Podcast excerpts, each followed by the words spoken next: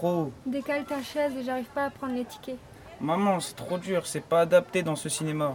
Je pourrais avoir deux tickets pour le film Intouchable, s'il vous plaît. Y a-t-il un accès pour les handicapés Non, il n'y a pas d'accès. Regardez un film chez vous alors. Plus de 34% des handicapés subissent des discriminations en France. Les personnes handicapées physiquement se font rejeter par la société. Si vous constatez ce genre de discrimination, n'hésitez pas à en parler autour de vous.